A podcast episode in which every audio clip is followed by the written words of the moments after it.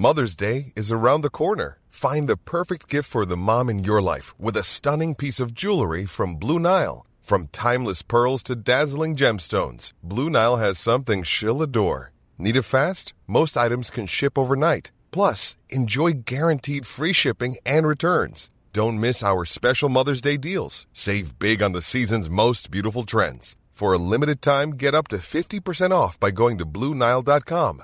That's BlueNile.com.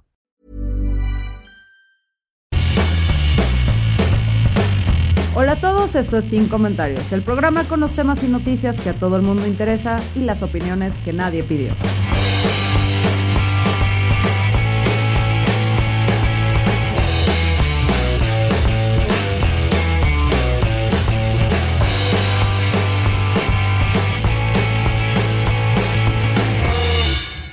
Pues este tema sí le interesa a todos y no me, no me atrevería a decir lo contrario. Yo soy su anfitriona Fernanda Dudet, pero hoy estoy con dos buenas amigas y excelentes mujeres. eh, con Shanik, comediante, este, mi gurú, así espiritual, y gorda profesional. Hola, ¿cómo estás, Shanik? ¡Holi! Y bueno, ya ¡Ay, tu gurú! me- Güey, si eres mi gurú. Luego haremos un episodio de ese tema nada más. Y tenemos otra invitada especial que hasta tiene su propia intro. Amo. Amo, güey, amo. Bienvenida, It's Mackie Bitch. ¿Cómo estás? Ponemos poquito para que no nos censure. Sí. Censure Britney que anda sin control.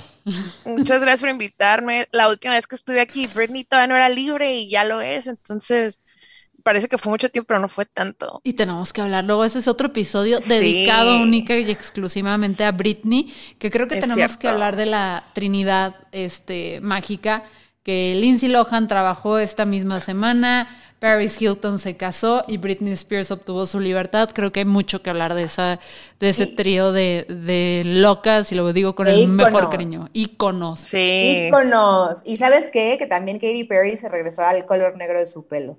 Sí, pero fíjate que yo nunca he sido fan de Katy Perry, ¿eh? ¿No? Nada me gusta Katy Perry. Es porque se peleó con... con- No, no, simplemente como que siempre se me hizo muy queer, gay bait. Queerbaiting, ajá. Ajá. Y, y no me gustó nunca su sentido de moda, nunca me gustó su música, nunca me gustaron sus letras. O sea, por más que intenté, no pude, no pude, ¿sabes? Eso sí, estuve muy, estuve muy en contra cuando hubo tanto bullying en contra de ella, pero, pero no puedo, no puedo. Yo, Eh, mi ¿sabes esposa qué? la ama. Yo la respeto mucho por aquel concierto que tuvo que dar después de que su esposo Uf. la mandara a la chingada por mensaje.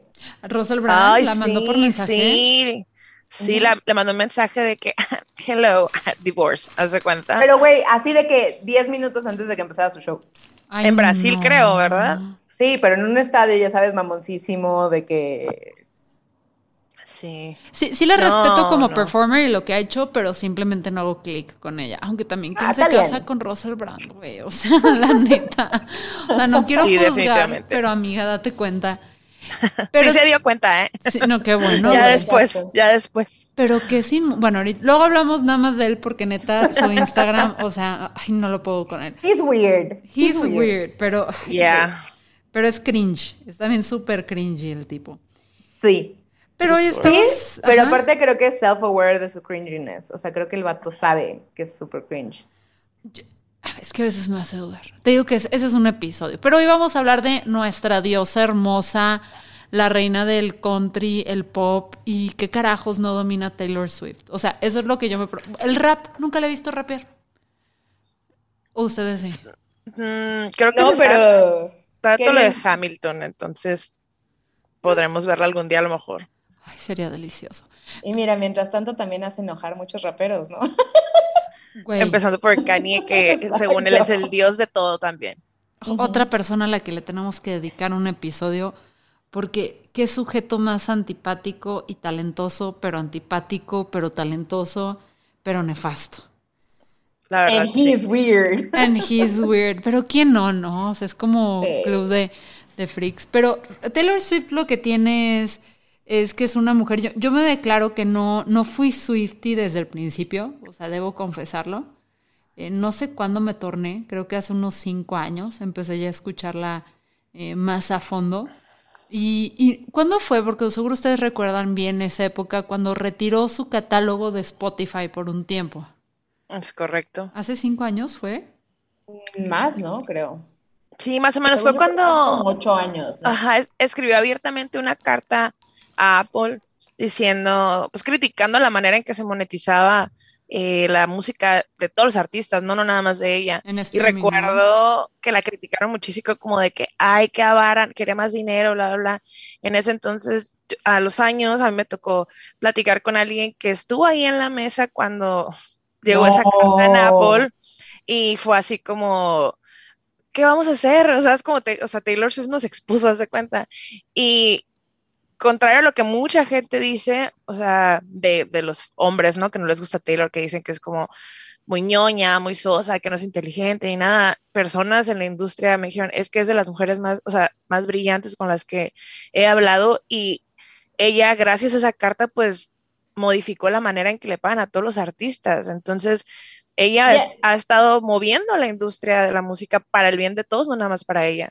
Dude, es perrita. O sea, la que es perrita. Y me acuerdo también que estuvo involucrado por ahí Metallica, ¿no? O sea, que Metallica dijo, sí, tiene razón, a la chingada. Pues es que Metallica empezó Ajá. todo eh, con Napster, ¿no? acuérdate. Exacto. Sí, Sí, sí. Sí. Sí, pero la forma, yo creo que la diferencia de la inteligencia entre Metallica y Taylor Swift es que Taylor Swift sí fue muy clara con sus objetivos y el por qué lo hacía.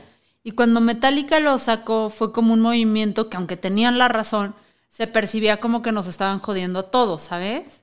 Claro. O sea, el que escuchaba, el que todo. Y acá Taylor sí fue muy puntual, como en decir, no, no, no, a ver, mi bronca no es con eh, contigo que escuchas música, sino con estos gandallas. Claro, porque la diferencia, digo, creo que la diferencia era que Napster pues era finalmente piratería, porque no pagabas, claro.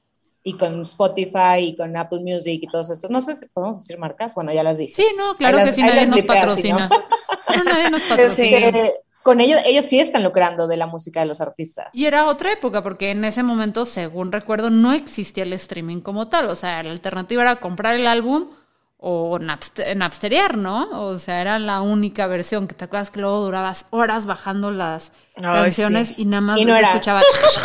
Exacto. Dios Y también era otro movimiento, era otra manera de escuchar música, porque a, a- pues a nosotros que somos como que nos tocó de, de- de no tener internet a tener internet y ahora tener wifi forever, eh, escuchabas el álbum completo antes de casarte con qué canción era tu favorita, independientemente de que hubiera singles.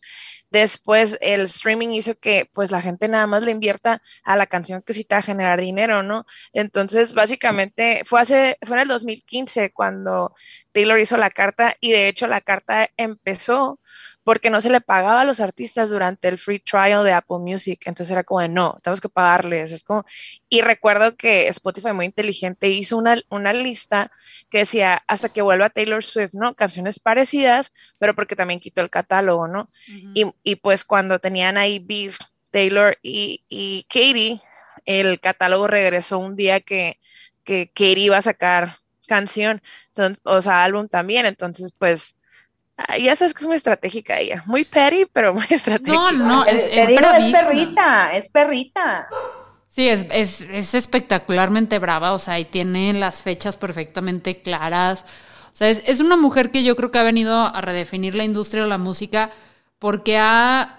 Y eso es algo que ella ha hablado, ¿no? En el documental, que ahorita una de ustedes, una de ustedes la mencionaba en el Behind, que es una morra que, aunque sí ha cambiado de géneros y su música ha evolucionado constantemente, Chansey no es una evolución tan abrupta como para que digas, ay, es la Taylor Swift, o sea, entre el country y el pop sí hubo este cambio significativo, pero se nota que va creciendo, va creciendo, eh, pero no ha tenido ella que reinventarse de manera tan drástica como lo han tenido que hacer otras artistas mujeres porque ha sabido defenderse muy bien y porque está en otras circunstancias, ¿no? Eh, Me parece, me parece que ha madurado. Ha madurado, es la palabra. Sí, pero también yo creo que Taylor es un ejemplo de cuando una, de cuando un artista no, por ejemplo, tenemos que reconocer, mi, mi Tay Tay es una, una mujer que viene de un background privilegiado, ¿no? O sea, Sí. ella Claro, vivía sí. en, en una granja de, de de árboles de Navidad, pero su papá en algún momento trabajó en Wall Street, o sea, la, o sea, vieron que la niña tenía talento y fue como, me quiero ir a Nashville, fue como, ah, bueno, pues vámonos. Y, y ahí empezó con su primer contrato, que era escribir canciones nada más, pues siendo así súper bebé.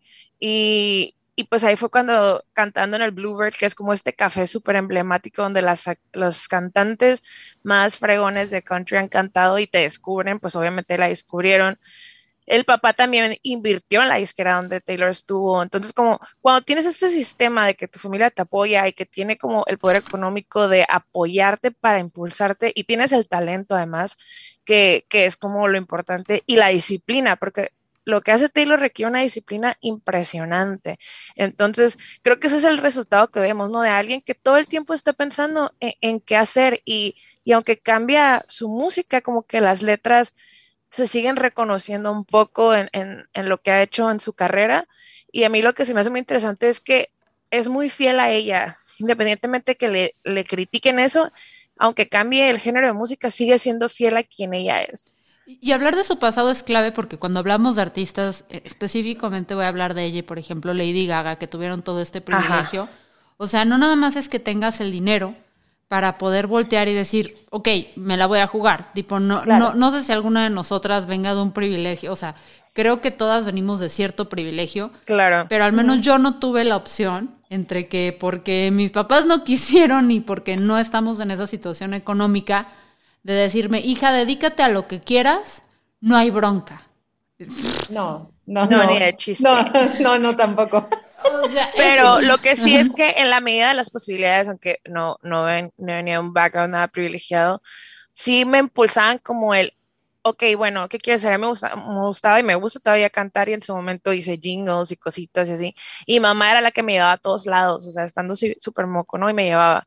Y era como de, bueno, no tengo las super posibilidades por poquito tiempo libre, cuando se pueda te voy a apoyar, ¿no? O sea, sí, sí, sí apoyaba, ¿no? Pero cuando tienes todo este recurso y esta infraestructura que, que solamente se va fortaleciendo, pues te permite producir, ¿no? Y es lo que me dicen, oye, pero ¿qué Taylor Swift no hizo nada en la pandemia más que estar produciendo? Y les digo, es que imagínate, o sea, Taylor Swift no se anda preocupando con de que, ay, me falta una lavadora, güey, tengo que ir a limpiar la arena a los gatos, güey. No, o sea, es como de... Deja, voy a casa de mis papás a robarme comida. Ajá, o sea, es como, ay, pues, ay, se me ocurrió una canción, vaya a dar a la guitarra y se pone a escribir en su sala, pues, porque de eso vive. Y tiene la oportunidad de que el dinero le permite pagar para que le quiten los distractores de lo que no tenga que ver con lo que está produciendo, ¿no? Entonces, mm, sí. Que yo lo creo así. Y que también tiene que ver, eh, que es por eso un lado, ¿no? O sea, que tuvo el apoyo económico para decir, ok, estudia lo que quieras, haz lo que quieras. Eh, y por el otro lado también tenía la disciplina porque estaba checando algo de ella. Es una morrita que a los... ¿Ustedes conocen las guitarras de 10 cuerdas? no. Ok, la guitarra de 10 cuerdas, mi, mi suegro es guitarrista profesional y es muy famoso él y prestigiado con la guitarra clásica. De abolengo. Así de abolengo. No diré su nombre porque no tiene la culpa de ser asociado a mí, aunque sabe que lo quiero muchísimo. Eh, pero es un guitarrista. Un, saludo a mi suegro, pero sí es un guitarrista que si sabes de guitarra clásica es, ah, cabrón. Y el güey toca guitarra de 10 cuerdas. O sea, por él y por la gente que ha aprendido y todo, sé que ese no pinches mames porque necesitas mucha destreza en las manos, necesitas moverte muy bien, es sumamente complicado y todo. Taylor Swift cuando tenía 10 años, me parece, o 12 años, 12 años, alguien, o sea, su profesor de guitarra, ella vio una de estas, dijo, ¿qué pedo? ¿Qué es esto?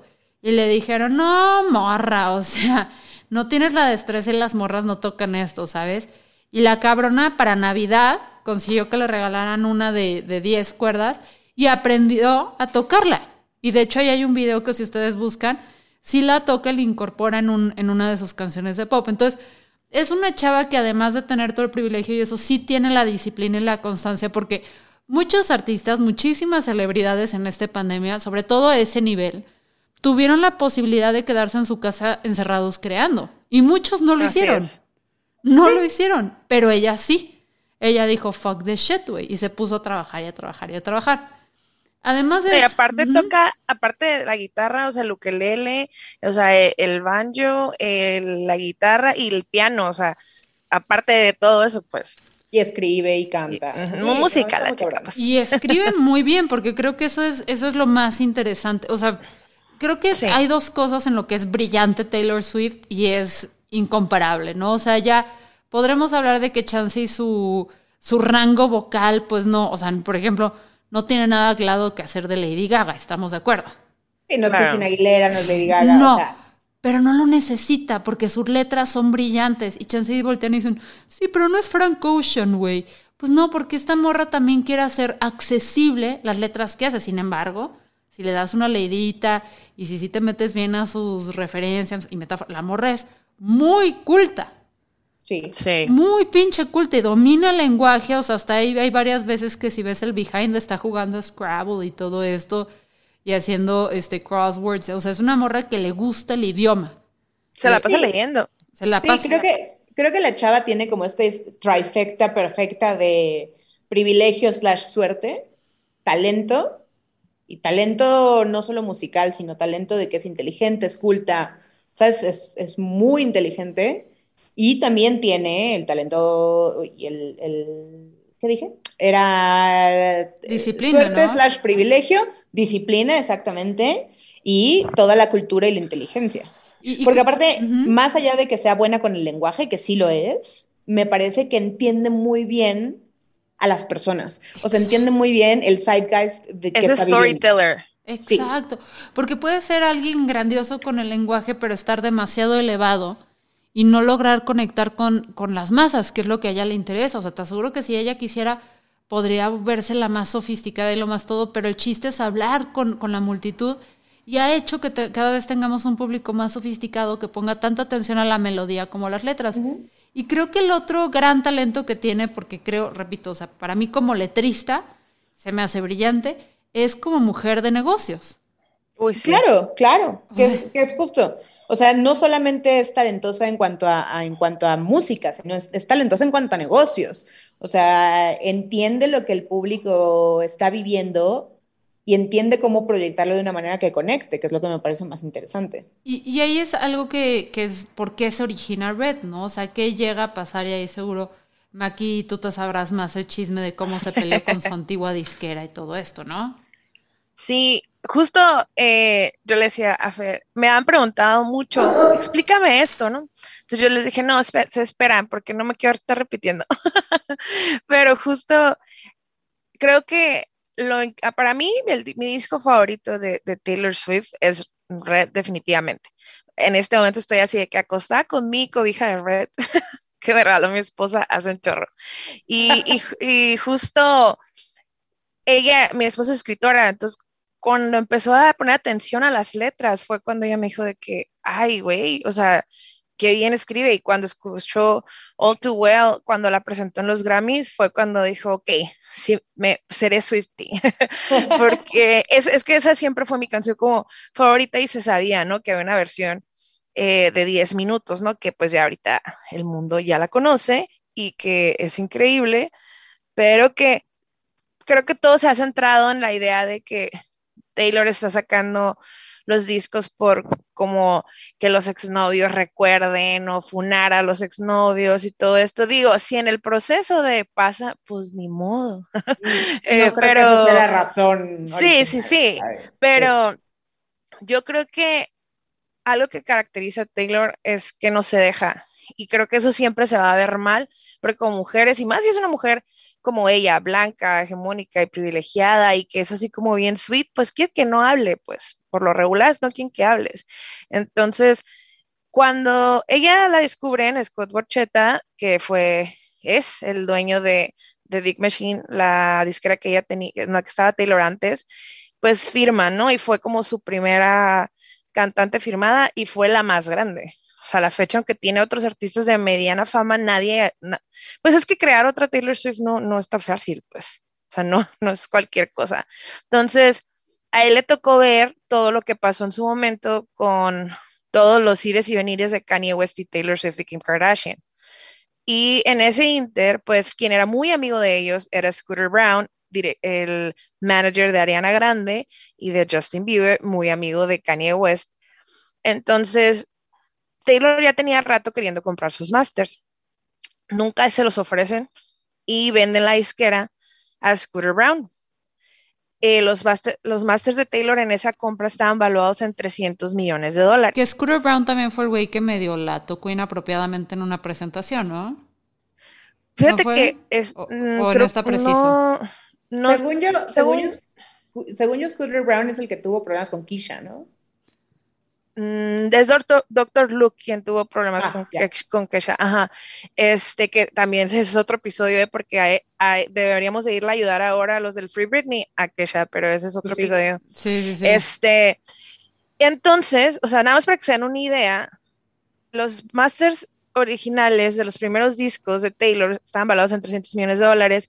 Y mientras Taylor está histérica queriendo comprar sus masters, Bob Dylan y Shakira venden todo su catálogo, todos sus masters, por más o menos la misma cantidad. Creo que Bob Dylan en 400 millones. Entonces, yo si comparo la carrera de Bob Dylan, que es más longeva, que la de Taylor, digo, no, pues, o sea, todavía le queda un buen para generar muchísimo más. No olvidemos que, que Bob Dylan tiene un Nobel. Ajá, ¿sabes cómo? Entonces sea, me quedé yo así, Bueno, wow. pero a mi Taylor se lo van a dar, yo estoy segura. A, a Taylor le van a dar todos los premios. Yo estoy segura que después hará algo en Broadway. O sea, tiene todo para hacerlo, nomás tiene que querer hacerlo. Entonces, cuando ella descubre esto, pues es cuando hace público, porque ella sabe que tiene como un fandom súper leal, donde dice, ¿saben qué? Vendieron mis masters y les pido por favor que si ustedes son mis fans, no escuchen la música en, el streaming service y todo eso de Big Machine, lo cual es apostar en contra de tu trabajo previo. O sea, era más o menos lo que estaba haciendo Britney ahorita, sabotear Britney la marca para salvar a Britney la persona. Entonces, pues los fans nos pusimos como que de acuerdo de no lo vamos a escuchar, no escucharlo en si tienes el disco físico y así. Entonces, la gente se empezó a enojar más porque un amigo de Scooter Brown hizo un post en Instagram que decía Scooter Brown es dueño de Taylor Swift. Entonces, como, a ver, o sea, todo esto, o sea, va. Ajá, imagínate ¿En ser qué- tan o sea, petty. ¿en qué mo- exacto, ¿en qué momento pensó que eso iba a ser una buena idea? Sí, aparte de que, o sea, como para tu revancha de 300 millones de dólares, creo que, o sea, lo más loser del mundo. Entonces, y ahí hicieron como toda una cierta de mentiras que según el papá de Taylor sí le fue notificado, pero igual fue notificado como de que un día antes del movimiento, o sea, pagar 300 millones de dólares, aunque los tenga, requieren todo un proceso de contratos Sí, no los y tienes bla, además bla, ahí bla. en efectivo, de pásale aquí en la tarjeta. Sí, o sea, no están en tu colchón, pues. Entonces, pues, ah, la licencia que la ventaja que tiene Taylor es que como ella ha escrito todo, todas sus canciones y todo su catálogo, si bien no es dueña de sus masters que fueron grabados, sí es dueña de la licencia de la letra de la canción y también de permitir si se puede usar o no ese máster para publicidad. Entonces lo que hizo Taylor es desde el momento en que estos masters fueron comprados y que están en manos de Scooter Brown, es negar el permiso de utilizar su música para cualquier cosa que le generara dinero, devaluando el precio, porque los, los masters son como acciones en- de Wall Street. Dependiendo en el momento en que esté, sube o baja. Entonces, para evaluar su propio trabajo, y al cambiarse a la nueva disquera, pidió, ok, yo voy a firmar con ustedes, pero con una condición, que todos los artistas sean dueños de sus masters y que yo sea dueña de mis masters, obviamente. Le dijeron que sí, le hicieron hasta una como división especial donde ella le da coaching a los nuevos artistas para cosas de contratos, de escritura y todo, pues bien fregona. Y le, la apoyaron para hacer la regrabación de todos los discos que, que lleva, ¿no? Que le faltan. Y me acuerdo que le preguntaron en Good Morning America, en el programa, de que, ah, oye, ¿y tus masters? No, pues no soy mis masters. Oye, pero tienes derecho a volverlos a grabar. Sí. Y los vas a volver a grabar. Y la cara que hace se le brilla de que, oh, yeah. Así como de, te voy a chingar, compa. y lo hizo, o sea. Y, y mirábamos hace rato, Fer, y yo- Fer en, en TikTok, un abogado de Rolling Stones decía, no, es que no tiene sentido regrabar, a nadie le ha funcionado. Y, y un no manager de evidencia. ACDC, ¿no? También ahí Ajá. comentó. Sí, Sí, que dijo, no pues- hay histórico. todos dijeron como que suerte con eso y quién sabe si te funcione, dude, como de que pues haya tú, lo que sea. Y pum, número uno en streaming, ¿no? De ayer a Pero hoy. es que yo Tanto siento que es el número uno. Red. Sí, pero no, siento que no nada más fue el número uno, porque también yo creo que estos básicos, eh, los de, que también fue el editor, bueno, fue un editor en Rolling Stone que entrevistó, creo que al manager, alguien de ACDC, sea, no los cantantes, sino del equipo, eh, y los que escribieron el artículo eran puros hombres. Puros hombres. Qué raro, qué coincidencia. Qué raro. ay, un vato diciendo que una mujer no puede. Ay, qué raro. Y yo creo que es subestimar mucho lo que hace Taylor, porque es pensar, ah, si la morra nada más va a regrabar y va a sacar el este y todo. Y, a mí también Red es mi disco favorito, incluso antes de que sacara esta regrabación. Em, y yo no siento que nos dio el mismo material. No. O sea, en lo absoluto, sí tiene muchas de las mismas canciones del primer álbum, pero toda la experiencia hasta llegar a este material y cuando lo saca y saca estos dos videos seguiditos, o sea, uno lo saca el viernes y el otro lo saca el lunes, ¿no? Sí, fue viernes y lunes. Sí. O sea, incluso este proceso es una total y absoluta nueva experiencia. Claro. o sea, es redescubrir las letras, es todo.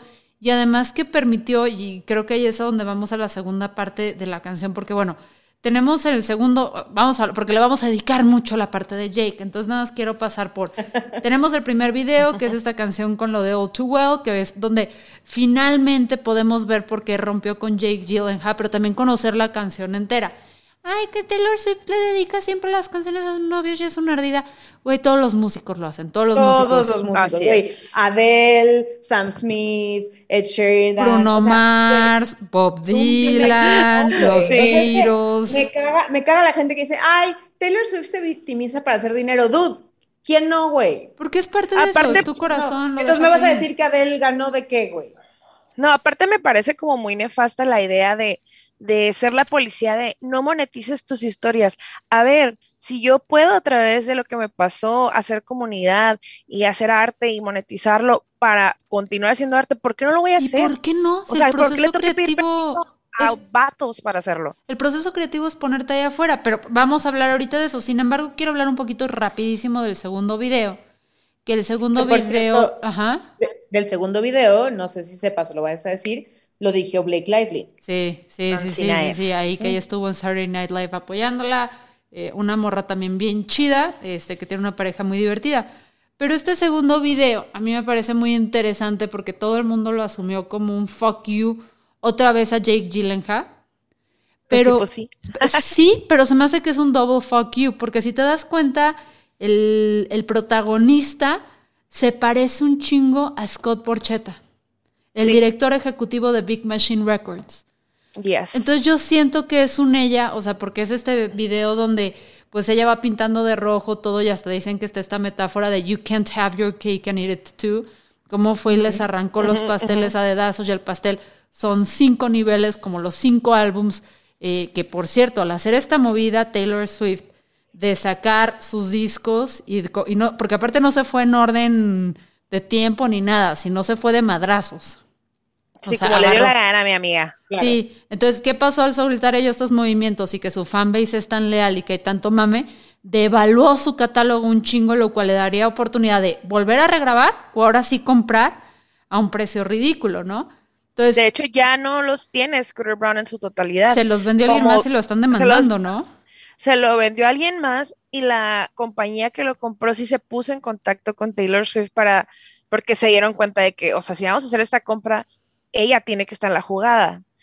Claro, no la pueden dejar afuera porque los va a seguir devaluando, güey. Claro, y sí tuvieron la conversación y estaban a nadita, ¿eh?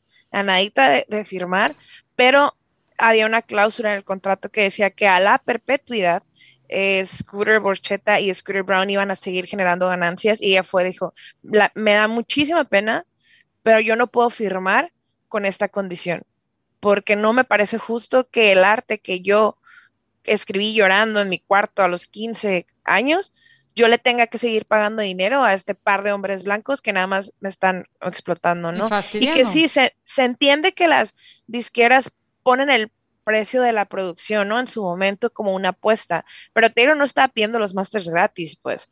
Y no, se vendieron a esta, a esta entidad y pues obviamente en el momento en que ella empezó a regrabar con Fearless, empezó a autorizar y contactar a todas y cada una de las solicitudes de utilizar esas canciones para marketing. Y les dijo, ¿sabes qué? Pues este máster que me pediste no te autorizo a usarlo, pero mira, tengo este que suena casi igual y que sí te autorizo a usar. Obviamente la gente va, con tal de usar música de Taylor Swift, va a aceptar el que Taylor dé la aprobación. Y ella está generando dinero y está devaluando los masters y yo sé que eventualmente van a regresar a sus manos. ¿eh? Y yo creo que de eso se trata el último video. O sea, yo creo que es, o sea, que sí es una parte de un fuck you al, al Jake Gyllenhaal, pero también viene con esta parte de Taylor Swift, que es un artista que cuida artistas más jóvenes. Y es ahí donde viene el símbolo de la bufanda, que se lo da a esta artista, bueno, esta novia ingenua, este, con ojitos de enamorada, que está casándose con este güey, que en ese caso podemos ver la metáfora de una gran disquera, y se está casando, y es como decirle, pues aquí te va mi aprendizaje, aquí te va mi lección, y aquí te va mi bendición, ¿no? El pedo no es contigo. Sí, así es. Entonces, Claro. creo que para mí eso fue el máster. Pero hablemos ahora de Jake. Ay, el enemigo público número uno. Número- pero es que yo creo que es el enemigo público número uno. Porque po- Representante. representante, O sea, exacto. representante. Sí. Porque, o Sí, sí, sea, sí. ¿cómo lo sientes tú, Shanico? ¿O cómo ves tú a Jake? ¿Por qué dices tú que es representante? Mira, porque yo creo, y lo hemos visto varias veces en las parejas de Taylor, pero no solo en las parejas de Taylor. O sea, creo que yo no estoy a favor de la cultura de la cancelación, yo estoy a favor de la cultura de la responsabilización. Ujú. Así es. Y si bien yo no estoy de acuerdo con que los fans de Tay Tay le, le digan que se muera y cosas así, pues porque no, güey, creo que puso sobre la mesa, queriendo o no queriendo, no lo sé, una conversación que it was long overdue, güey, que es todos estos vatos, o mujeres también, de 30 años, 35 años, 40 años, que andan con chavitas y chavitos de 20, güey. Sí. Así es. Que, que, que decimos, no, pues es que es legal y también son adultos y es consensuado y que la chingada. Sí es legal, sí, son dos adultos, sí, es consensuado, sí, pero no podemos dejar de lado que hay una dinámica de poder que no es, no es justa, güey.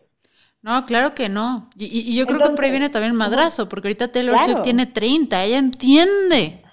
Claro, finalmente entiende, eso. entiende perfectamente que la mentalidad de una persona de 30 años y la mentalidad de una persona de 20 años no es la misma, es una, es una dinámica de poder que no es justa. Porque aunque sí los dos sean adultos, aunque sí sea legal, lo que quieras, hay una ventaja y no podemos dejar de lado que hay una ventaja. Entonces, por ejemplo, yo hablaba con una amiga el otro día de esto, ¿no? Y entonces me decían, güey, es que se está victimizando y pinche vieja anduvo con él tres meses y le sacó una canción y ahora todo el mundo lo odia. Ok. ¿En, qué- en qué estaba pensando Jake Gyllenhaal de casi 30 años? Porque creo que tenía 29 y 10 meses, algo así, cuando empezó a andar con ella. Sí, porque son Sagitario los dos. Exacto. Entonces, cuando empezó a andar con ella a sus 30, bueno, a sus casi 30 años y ella tenía 20, no por nada las abuelas dicen que el que se acuesta con niños amanece meado, güey. O sea, ¿el qué pensó? Sí, güey. Porque tú qué piensas que va a pasar sí. cuando andas con una chavita de 20. Por ahí dicen también que hay como de que su virginidad y lo que sea, no voy a especular sobre eso. ¿Qué es lo que dicen Pero- que representa la bufanda? que La bufanda en realidad no es una bufanda, güey, es que le dio su virginidad a este vato. Digo Pero que sí tiene la bufanda física, pero ajá. Sí, sí, Pero fotos. independientemente, ¿no? Sí, Dude, sí, sí. Es una morra de 20 años. Que si tú andas con ella tres meses y la mandas a la chingada, va a hacer cosas de una morra de 20 años, güey. Sí. O sea, no sé en su mente con qué madurez pensó que ella iba a reaccionar si es una chavita de 20 años y tú eres un vato de 30. Bueno, ya había No, historial. y asumo que tampoco quería la, la madurez que tiene. Claro Y que yo no quería la madurez, quería, No. quería tener toda la ventaja sobre ella, todo el gaslighting consciente o inconsciente que podía hacerle, y después no se puede quejar cuando la persona reacciona como una persona de la edad que tiene. Y, y que Porque reaccionó esta canción no la hizo ahorita, la hizo hace 10 años. Yo creo que sí hay cositas que le agregó ahorita como para meter más el cuchillo. Hay frasecillas ahí que, que Sí, yo digo, también. Este, Claro. tipo esa, ese del punchline.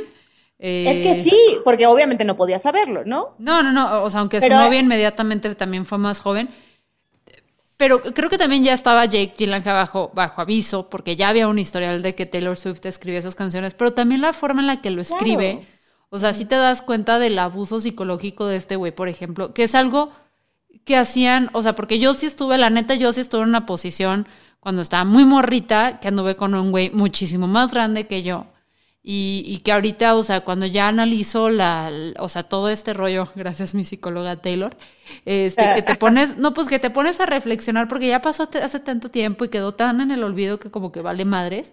No, y aparte lo romantizas, ¿no? De, ay, claro, y, ¿no? Ah, pues, o sea, Tú en, tú- tú en protagonista de un libro de Gabriel García Márquez, güey, ya en tus 17 años, saliendo con este hombre de 50, que ya sabes. no me llevaban, me llevaban exactamente 10 años. Uno me llevaba. A mí también me pasó. Fíjate Sí. que cuando yo tenía 17 años, estaba saliendo con un profesor, aparte de 27 Ah, años. Güey, igual, o sea, a mí me pasó de los 24, 23, ya este güey tenía 33. Y, y tipo esta parte, o sea, yo es donde volteé y sí me voló los sesos Taylor, porque la neta ni había pensado en él, ¿sabes? Ahorita como que somos compas, no sé si podría seguir siendo su compa después de esta realización, pero sí fue como de, güey, o sea, sí cierto, te juegan bien cabrón, este rollo, a mí se me hizo súper, eh, este rollo cuando le dice, o sea, you call me to, o sea, para, para romperme de nuevo con este afán de disque eres honesto, güey, pues yo estuve en Sí, esa situación claro, de o sea, que... O sea, como Sí, me buscas y Escondes luego me tu a- crueldad con, con honestidad y, y luego te avientan el, ya sabes, te avientan el, es que tú no, tú, luego lo vas a entender cuando, Cuando seas más grande. más ¿Por qué no grande? andas con alguien de tu edad entonces, hijo de la chingada? Y que ahorita lo ves, porque aparte a mí eso fue lo que me ardió muchísimo, ¿no? Que ese, ese güey en particular me aplicó el, sí, es que eres muy joven y no sé qué, bla, bla, bla. Ahorita ya con la edad lo veo y digo, no, o sea, no es que era muy joven, es que yo no quise aflojar, güey, ¿sabes? No, o porque aflo, o sea, O sea, no- literalmente fue eso, güey, porque me quiso manipular para que yo aflojara, no me dejé. Y porque cuando quieren que aflojes, eres muy madura para tu edad, pero cuando no quieres aflojar o ya hiciste algo que no les parece, eh, entonces estás muy eh, chavita. Estás güey. muy Entonces, ¿cuál es? chavita. Ajá, entonces. Así ¿Estoy es. muy pues, madura para mi edad o estoy muy chavita, dude? Entonces, a mí me Por- aplicó porque estaba muy de esto. Y se fue, y luego anduvo con una morra cinco años más chiquita que yo. Qué O sea, la morra acababa de cumplir 18 años. Y es que, por ejemplo, regresando a lo de Jake y Tay Tay, me mama decirle Tay Tay, güey. Amo Tete. Regresando Súper. a lo de Jake y Tay Tay, todo el mundo como que dice, güey, fue hace 10 años, obviamente no somos la persona que éramos hace 10 años, la chingada. And yet, anda con una chava de 25 años, dude. La morra nació en el 96 y él Ajá. nació en los 80. Exacto. Sí, no, y- justo me estaba acordando eh, de una parte de Nanette, de, del- del stand-up com- comedy de, de esta comediante, ay, Hannah Gatsby. Donde Hannah dice que, que, ay, De no, Picasso, las mujeres ¿no? estamos en, su, en, en nuestro prime entre los 16 y 18 y ya después es como, boom, decadencia. Claro que no.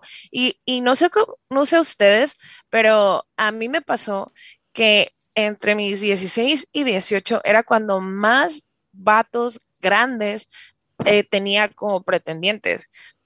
Muy, o sea, más grandes, o sea, yo tenía 16, y, o sea, obviamente pues es una garrocha, me medía unos 76 y ya, y ya sabes, ¿no? Ay, es que era, pensé que eras más, más grande, no sé qué, pero ya que, o sea, ya edad no les inmutaba en seguir como tirando el perro.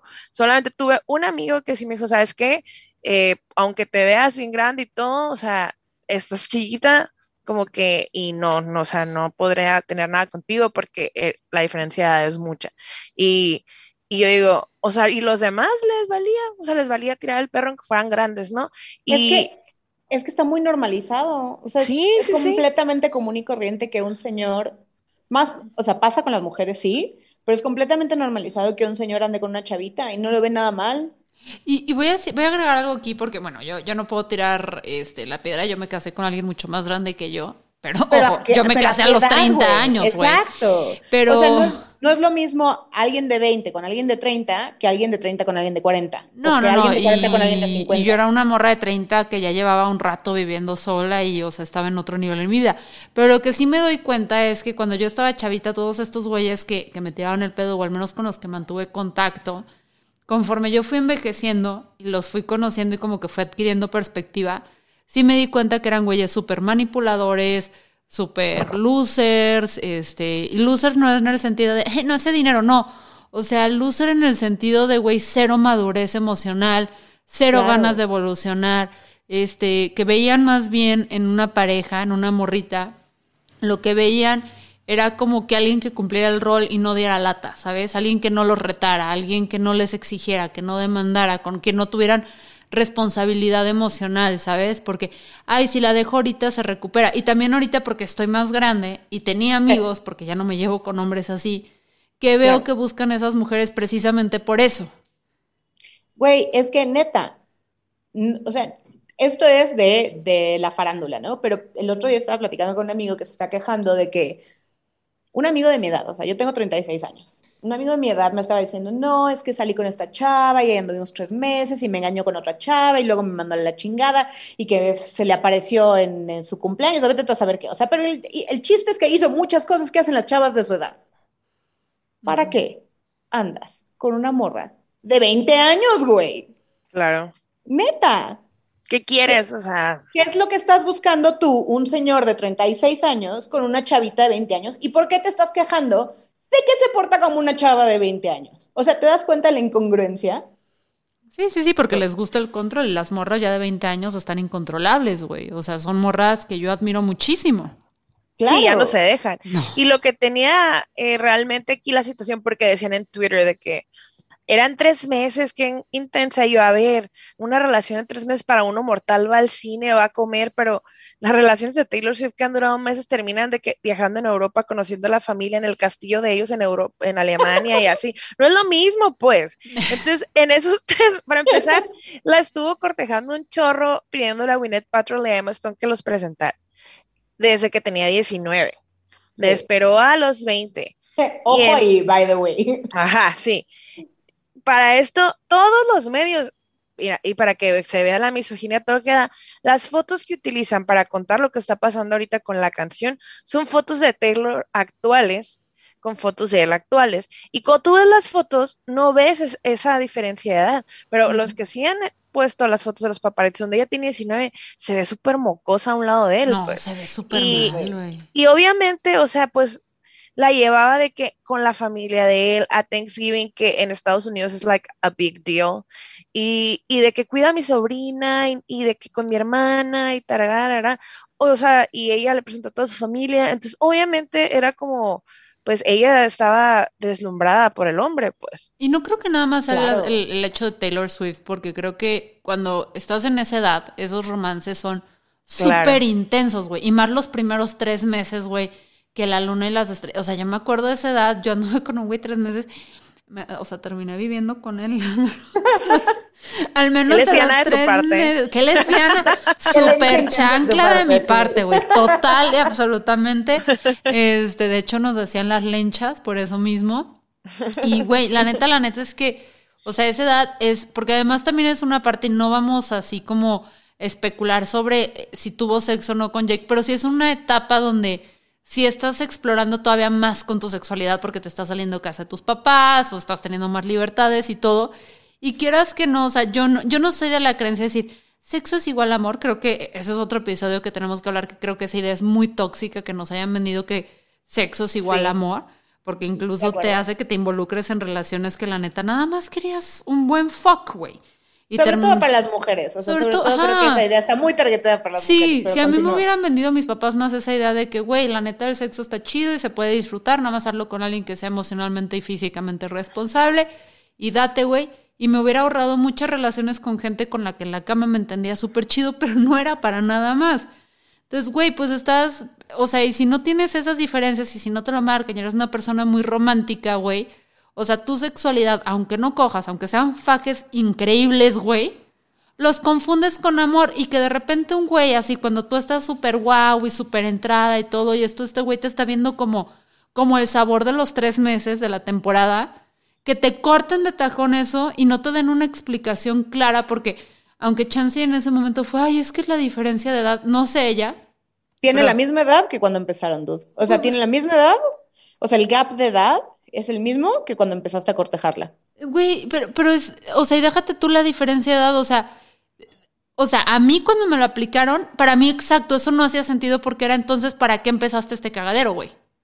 Exacto. O sea, no, no me estás Exacto. diciendo algo. Y cuando estás tan morrita y no has vivido tanto y no has viajado tanto y, y no te la sabes, güey, es incertidumbre de no entender por qué, güey. O sea, por qué culpar, si se acabó, si yo estoy mal.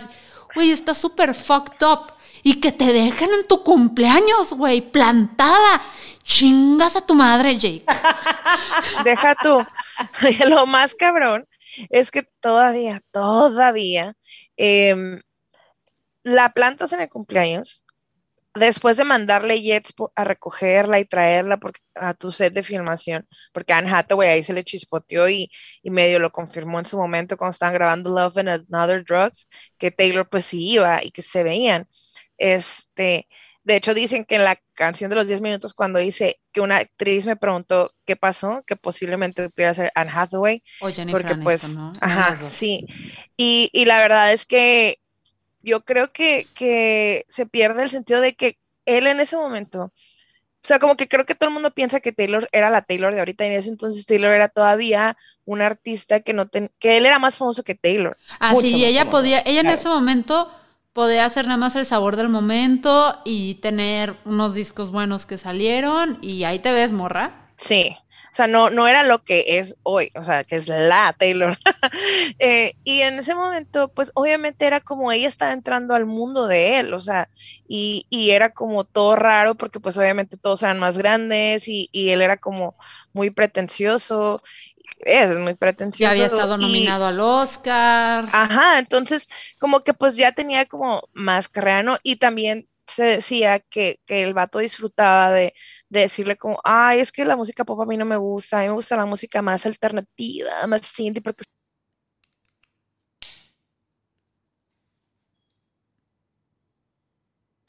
Entonces, por eso hizo una canción tan castrante, la de, o sea, tan popera, así chiclosa, bubblegum pop, eh, la de We're Never Getting Back Together, porque después de que la gusteó y la mandó a la fregada, o sea, sí en su cumpleaños le mandó una guitarra carísima y un brazalete de 100 mil dólares, pero pues nunca apareció. En el 2015 quiso volver, la anduvo ahí rogando y mi terror dijo, no, mijito, ya no, yo ya no. no. mijito, yo le, le, acabo de hacer frente a Apple Music, o sea, como que ya que... estamos en el mismo. Ay, también pues qué morra, qué huevos, o sea, la Sí, neta. no. Y, y, o sea, le hizo esa canción porque dijo, como que, como lo mismo en el video de la canción de ahora, como la mejor venganza es mi, mi éxito, o sea, que mi talento esté por todos lados y que mi canción popera, chiclosa, eh, pegajosa que de ese género que tanto te caga es sobre ti y está escuchándose en todos lados y no puedes escapar de ella, ¿sabes Claro. Pero bueno, regresando un poquito a lo de la representación que yo decía al principio, creo que, o sea, sí está bueno el chisme de que Taylor y Jake Gyllenhaal y así, pero me gustaría que, que esto ayudara como muchas personas a pues no estoy diciendo que no anden con personas más jóvenes, simplemente que se replanteen muy bien qué es lo que están haciendo y por qué lo están haciendo. O sea, ¿cuál es su necesidad de estar con alguien más joven? ¿Realmente es amor o simplemente te gusta la dinámica de poder, güey? Sí. Claro. Sí, sí, sí, porque entrar con una relación con alguien más joven, o sea, tienes que reconocer esa dinámica de poder para poder controlarla, porque es poder desde madurez, es poder desde, por ejemplo, pues sí estar tú ya más en tu elemento cuando tú a los veintitantos, güey, apenas estás descubriendo qué chingados quieres hacer con tu vida y a los treinta veces sigues en ese proceso, güey. Que, güey, que es justo lo que decía Maki. O sea, el vato se la llevaba en jet a su de esta para que ella viera, güey. Claro, claro. No, no, no era para tener una bonita cita entre escena y escena, güey. Era para que ella estuviera más starstruck. Porque luego estos güeyes tampoco les gusta estar solos. O sea, luego les, o sea, yo también es lo que he visto con muchos artistas que me llevo ahorita y seguramente ustedes también, que son güeyes que siempre necesitan tener una morra ahí al lado, a veces como para borrarse el asistente personal, ¿sabes? Tráeme, haz, brinca. Si yo te contara, güey. O sea, neta, la, el síndrome de entre artistas, de novia, asistente personal o el trofeito, ¿no? Mira qué niña tan chula traigo hoy, mira qué niña tan chula nueva traigo mañana. Todo eso, o sea, sí es muy interesante cómo sucede, güey. Pero también luego está esta dinámica, que, es lo que decías de Maki, económica. Claro. Así ¿Sabes? O sea, te acostumbras a mi estilo de vida, como yo pago, yo mando, etcétera, porque, pues sí, güey, en ese momento Taylor se estaba haciendo. Ahorita Taylor sí le dice con la mano en la cintura, Jake, te la pelas, aunque vengas de realeza nórdica, ¿no? ¿De dónde es este güey? Este, o sea, sí, sí le dice con la mano en la cintura a mi hijo, ahí te voy. Claro. Claro.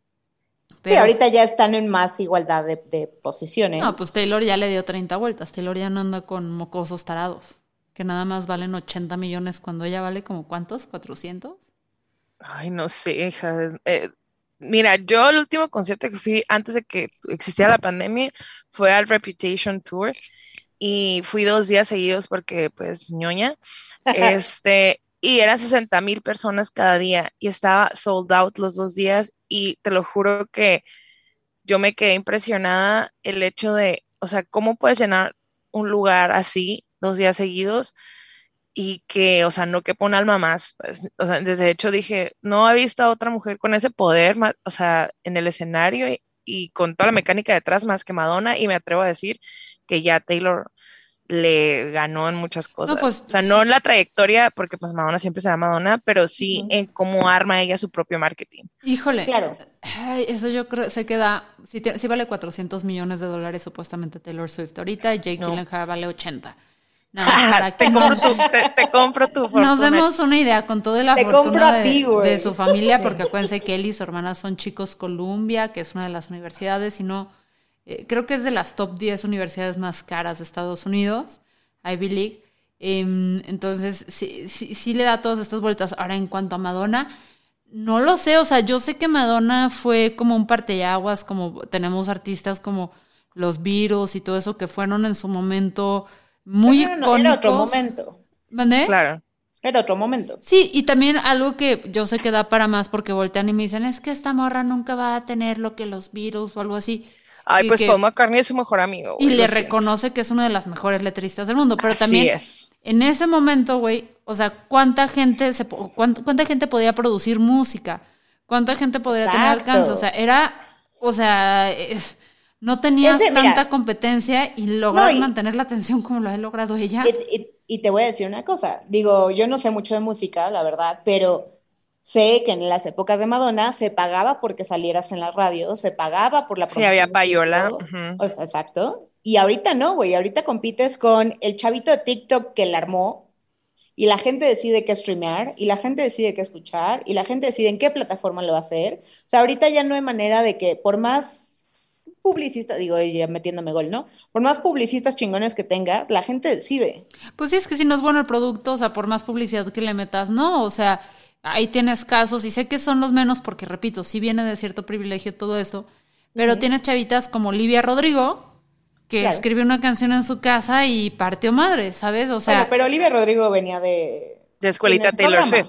Sí, sí, sí. No, y tenía un programa. Y tenía un programa y todo, pero también o sea, Olivia Rodrigo lo que hizo en, esta pandemia musicalmente fue muy interesante cómo, cómo se dio a, destacar y tienes varios artistas ahí que han surgido. Justo, justo te iba a poner otro ejemplo. Digamos que Olivia Rodrigo porque venía de la escuelita y todo lo que quieras.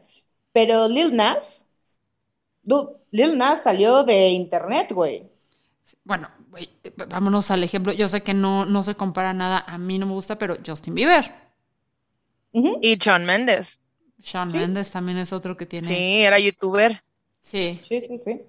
sí, no, y, digo, o sea, Madonna ahorita anda, su, su fortuna anda hablada entre 850 millones de dólares, pero, se ¿cuántos años de carrera, pero ¿cuántos años de carrera? Ajá, y en su momento ella también tuvo su propia disquera que fue Maverick, que tuvo también varios artistas muy, muy interesantes ahí, digo, ya después se disolvió y todo, pero creo que las, o sea, como que son carreras que, que ellas han tenido mucho control, ¿no? Y eso es como súper interesante. Y sí, pues, o sea, Taylor ahorita tiene 350 millones, pero solo en el 2018 ganó los 80 millones de dólares. 400 y ya está produciendo 150 al año, güey. Sí, o sea, creo que esa es la mejor venganza, que, que la gente que no es Swifty no entiende que la canción y, y, el regrabar Red no es sobre Jake, no es sobre Scott, no es sobre Scooter Brown, es sobre ella tomando el control de la narrativa de este es mi trabajo, yo lo escribí, yo lo producí y ahora yo tengo la oportunidad de invertir mi propio dinero en regrabar esto y es fan service, es para los fans, es para quienes eh, queríamos escuchar una versión de All Too Well de 10 minutos que mucha gente es como, ay, qué hueva, pues no lo escuches porque pues en realidad sí era como para los fans, fans, fans que sabíamos de la existencia de esa canción y pues hasta Spotify crashó el día que, salió el disco, o sea, no podías accesar al disco de Taylor Swift, al álbum de Taylor Swift en Spotify porque no era demasiada gente en el, al mismo tiempo y eso no había pasado antes, ¿no? Entonces, y rompió varios récords, entre ellos el de Kanye West en, cantidades de reproducción. Entonces, es muy interesante. Qué pena, Kanye West, qué pena. ¿eh? Entonces, es muy interesante cómo después todo se. Sí, todo cae en su propio lugar, ¿no? Entonces, por más que la han querido, o sea, quemar, como Kanye West poniendo un maniquí con su cuerpo en desnudo los videos, eh, Scooter Brown alentando a que la violentaran, ¿no? Con toda la narrativa de Kim y de Kanye, o sea, el manager que después de tantos años de apoyarlo y que hizo su fortuna gracias a ella, pues le hizo la gatada, ¿no? De venderle eh, los masters a su agresor. Sí, y o sea, she's still thriving, o sea, le sigue yendo súper bien. Ahí te va. Le sigue yendo súper bien. Para cerrar, para que vamos con números, porque como siempre nos podemos extender. Eh, Sí le dan la madre a Madonna, te voy a decir, porque yo sé que está muy feo comparar mujeres, pero también la podemos comparar con... Estamos comparando carreras. Digamos, carreras, o sea, y, y ¿por qué comparamos con Madonna? Porque es una chingona, güey, o sea, porque la neta no es por mala onda, pero no me vino a la mente un, este, un hombre, artista, eh, con el que pudiera chance y comprarla, porque Michael Jackson... Después de su documental. O sea, imagínate, Cher y Taylor Swift tienen la misma cantidad de fortuna. Y Cher todavía tiene más años en la industria. Mm, o sea, eso es como de wow. Bueno, pero Cher es también, güey. No, sí, este, Cher es diosa. O sea, Cher, Madonna. Aparte, no este, envejece la Cher. O sea... No, no, ¿ya vieron a la mamá de Cher? Sí, es preciosa y tiene como 90. no puedo, no puedo.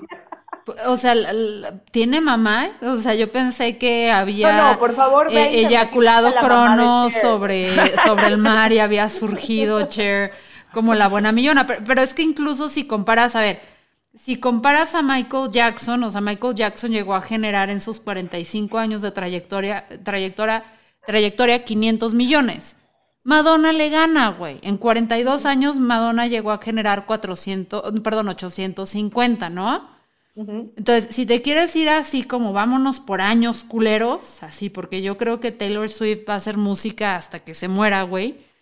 Pues este Michael. Como Carol King. Sí, sí, sí. O sea, Michael Jackson llegó a producir como 11, o sea, si tienes 500 millones entre 45 años que hizo, son 11 millones de dólares por año que estuvo activo. Sé que no se mide así porque van produciendo, hay épocas donde más, pero vámonos en promedios porque somos muy simplistas en este podcast. Madonna el monto da a 20.23% millones por año. ¿Cómo, cómo, cómo? 20.23 millones, por año. Nuestra okay. con sus 15 años de trayectoria, va a 26.666 millones de dólares por año. Pues es que... O sea, en lana, lana, lana, ya se los llevó, ¿eh? Sí, sí, sí. No, y pues te digo, ahora que ya vimos que quiere hacer cortos también y todo, mi amiga se quiere ganar todos los premios, ¿eh? o sea, ella quiere ser un ego, o sea, quiere un Tony, quiere un Pulitzer, una, o sea. Una mujer muy renacentista ella. Sí, sí, sí. Si no le dan su, su este, su, su Oscar, güey, los Ahora, los que sí dijeron, y ahí vamos a hacer una corrección, quítate que ahí te voy, perra. Perdónenme, señores. Fueron los Beatles, güey. Porque esos cabrones hicieron 120 millones por año en sus 10 años de trayectoria, güey. Y fun fact, en su momento ellos ni siquiera pudieron ser dueños ah, de sus masters. Pero esos ya todos juntados hasta la fecha. Bueno, no, Paul McCartney, ah, Paul McCartney tiene un billón, de, su fortuna está evaluada en un billón. Pues sí. La del Pero creo que ya es desde que nacieron hasta ahorita, ¿no? Sí, sí, sí. A ver, Paul McCartney vamos a sacar. Eh, porque, ¿Qué dijo Paul McCartney de esta morra? Porque sí vi que tocaron juntos y todo. Sí, tocaron juntos y de hecho eh, Dave, Dave Roll de, eh, de Foo Fighters ah, dijo que no estaba muy pedo en la casa de, de Paul McCartney y que le dijeron como de, ay, toca una canción y que se puso muy nervioso y dijo, ¿cómo voy a tocar enfrente de Paul McCartney? Estoy bien pedo. Y que Taylor Swift lo salvó de que, ay, vente, yo, yo la toco y que Taylor cantó la canción y que él así como, thank you so much. Este, o sea, es que te lo juro que no hay, un no hay de artista que hable bien de ella. Shirley Manson en su momento llevó a su sobrina al concierto en 1989 y dijo que, que entendía ahora eh, la razón por la cual Taylor era Taylor, porque era una, una como muy enigmática estar en su presencia, como que no podías dejar de verla y que era súper linda y como que súper amable y que muy talentosa, ¿no? Y, y Paul McCartney tiene una, una portada con ella en Rolling Stones, salen ellos dos como el pase de la generación anterior a esta en, en, songwriting? Pues miren, para cerrar, se hizo el cálculo, se cierran las urnas y Paul McCartney se la pela, güey, con Taylor Swift. Sí, señores, aunque valga un millón, o este, un billón, dos, o sea, one, eh, mil doscientos. Un billón. un billón. este, él da 18.446, perdón, 18.46 millones por años de trayectoria, güey. Porque son 65 años. Entonces, si nos vamos a dinero generado por años activos, Taylor Swift sí le cierra la boca a todos. Perros, güey. Perros.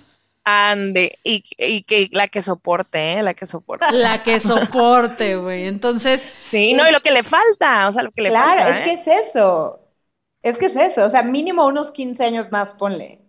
Sí. y lo que la gente no entiende es que, o sea, por ejemplo, yo, a mí sí se me hace padre que, exista la versión de los 10 minutos en, en, ahorita, y porque la gente también dice como, ay, qué mamá, 10, 10 minutos, pero no se pueden a pensar todo el trabajo vocal y de respiración y de energía que requiere cantar esa canción 10 minutos, porque tampoco descansas mucho mientras la estás cantando. y uno no sabe lo que requiere llorar 10 minutos continuos, güey. sí, no, y, la verdad es que la gente piensa que porque Taylor no tiene este whistle note o estas notas tan tan graves o tan agudas que sus canciones son fáciles, pero no, las canciones, o sea, el cantar en tono medio no está nada sencillo porque tienes que estar afinada y, y no, o sea, Taylor ha logrado como hacer su propio género y, y yo cuando estaba viendo la presentación en Saturday Night Live, dije, o sea, ¿Cómo, ¿Cómo lo logró? Porque, o sea, era demasiada la energía que había en ese momento. Y esa es otra cosa, güey.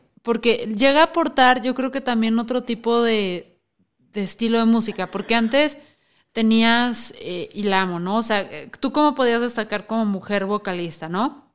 Te ibas a Madonna, que es la fórmula que siguieron Britney, Cristina Aguilera, que, o sea, quitando Cristina Aguilera, que es una excelente vocal, Britney y Madonna son buenas vocalistas, eh, era esta parte de dar el show físicamente, y los bailes y la escenografía y, era todo tu Y los vestuarios y sí. Y es, y es tu mocho no en el sentido de ella, sino es muy demandante lo que ellas tenían que hacer en el escenario. Entonces, por un lado, si querías ser cantante, tenías que hacer esto de ser la mejor bailarina, la mejor, este, el mejor abdomen, eh, todo perfecto, ¿no? O tenías que tomar la ruta que Cristina Aguilera dijo, quítense perras, ahí les voy, pero te tenías que tomar la ruta Mariah Carey, Cristina Aguilera, Adele, donde tu voz fuera espectacular. Sin embargo, los hombres, pues realmente es como más fuera de algunas, o sea, porque hay algunas voces privilegiadas, como pueden ser Frank Sinatra o Michael Bublé, que son grandes vocalistas, güey. O sea, los hombres podían estar en un rango medio, no esperábamos que estuvieran buenísimos, no nada. Al menos quisieran... no nos vayamos tan lejos, el amigo de Taylor, Ed Sheeran. Ay, lo siento, para mí se me hace muy feo, canta muy bonito, escribe muy bonito, pero no, siento que tiene el sex appeal de un lápiz, güey. Ay, a mí, a mí sí me parece. Ay, no, a mí es como de, qué bonito cantas, pero me aburro. Sí, es como tu mejor este, amigo. Es tu mejor Ajá, es como compa, pues. Y, y, nadie, y hay una foto de él donde está de que en el peor outfit, güey, o sea, en t-shirt, jeans y tenis, y Beyoncé en un traje amarillo así espectacular y me encanta porque fue como, esta es la representación de todo en la dinámica de poder, o sea, una mujer va así toda reina y el vato va a llegar así todo chocroso y de todas maneras le van a aplaudir el esfuerzo. Sí, sí, sí. Güey, The Weeknd, The Weeknd en el medio tiempo del Super Bowl. Ay, o sea, llevaba el mismo puto saco que lleva un Tenía tres chacritas más, ¿eh? O sea, exacto, le pusieron glitter a su pinche saco que lleva un año usando, güey se puso como su maquillaje de que se lo acaban de madrear y cantó las mismas pinches canciones sin ninguna variación y ya. Y Yo no, me aburrí. No necesitó nada más, güey. Sí. Lo mismo con Maroon 5, lo mismo, perdón, con, con eh, Justin Timberlake, güey. No hacen absolutamente nada más que lo básico y necesario. Y la arrastradísima que mi Jennifer López y Shakira le metieron a estos vatos. O sea, por favor. Son diosas. Pero y- porque como las mujeres estamos eh, acostumbradas a que nos exijan más, hacemos más, dude. sí, Sí, sí, sí. Y Taylor Y por eso los hombres de 30 años andan con niñas de 20, bye. Y por eso Taylor Swift llegó y dijo, mira, cabrones, yo voy a ir con estas super letras, con esta música que está toda madre y esta calidez y calidad impresionante hacia mi público, la voy a armar y es la reina. Y que no digan que otras no lo han intentado porque Shakira lo intentó y hasta que se puso a bailar ahí como loca deschavetada, nadie la volteaba a ver en el resto del mundo. Entonces, es. en este podcast nos así nos declaramos Swifties a tope, güey, ya sea por Así es. letrista, por businesswoman, eh, porque es una diosa hermosa, preciosa, por lo que quieran, porque es una dama, porque es una perra a la que hay que temer, pero... Y porque defiende también a la comunidad trans. eh, Sí. le Ah. dona mucho dinero a, a, a GLAD y a albergues de comunidad trans. Y que luego tenemos que hablar de todo eso, de también Eso me encanta. cómo dijo, o sea, cómo se atrevió a hablar en contra de Trump cuando pues mucha de su fanbase es country, o sea, es, sí. es roja, Es que eso, yo creo que la gente no entiende cómo, cómo- Taylor fue haciendo cimientos muy, muy fregones, porque para que tú pegues en el country, porque yo también soy muy fan de, de Dolly Parton y, y de, y de. Casey Musgraves, este, Tim McGrath y todo eso, necesitas, o sea, la música de country es como para esta gente real, güey, que habla de, los problemas reales, ya sabes. Entonces, llega esta chavaquita a escribir canciones y canciones buenas, incluso cuando era chica, como que me acuerdo que cuando cumplió como 17, 18 años, ganó el máximo premio en la industria country. Iba a ir a su grabación después de ese premio, una cosa así, y fue como, ¿y ahora qué hago? O sea, ya logré lo que en una, o sea, en menos años, lo que mucha gente no ha hecho en el country, ¿no? Entonces, por eso logró dar como ese salto, porque duró muchos años trabajando en, en, en letra para después poder meterse a aprender a bailar, porque antes no bailaba, aprender a hacer producción e ir creciendo y creciendo y creciendo toda esta maquinaria que pues obviamente hace que, que sea Taylor Swift, porque o sea, el relanzamiento del disco hubo cientos de edificios a nivel global que se iluminaron rojos nada más por el Oh, lanzamiento. Y cuando todo el mundo pensó que lo iba a lanzar como cualquier otro video en alguna plataforma y así, ¡pum! Estreno. O sea, ¿sabes? Alfombra roja, prensa, estreno. corto, o sea, Todo, todo. Pero bueno, ya estamos fuera de control. sí. Una hora, seis minutos de Tay Podríamos seguir, vamos a tener que irnos ya.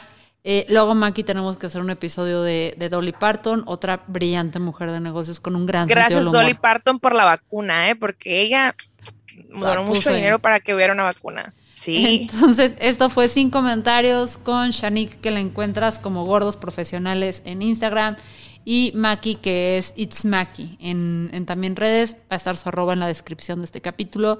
Síganlas, las quiero mucho. Eh, y pues vámonos con el outro, chicas. Woo.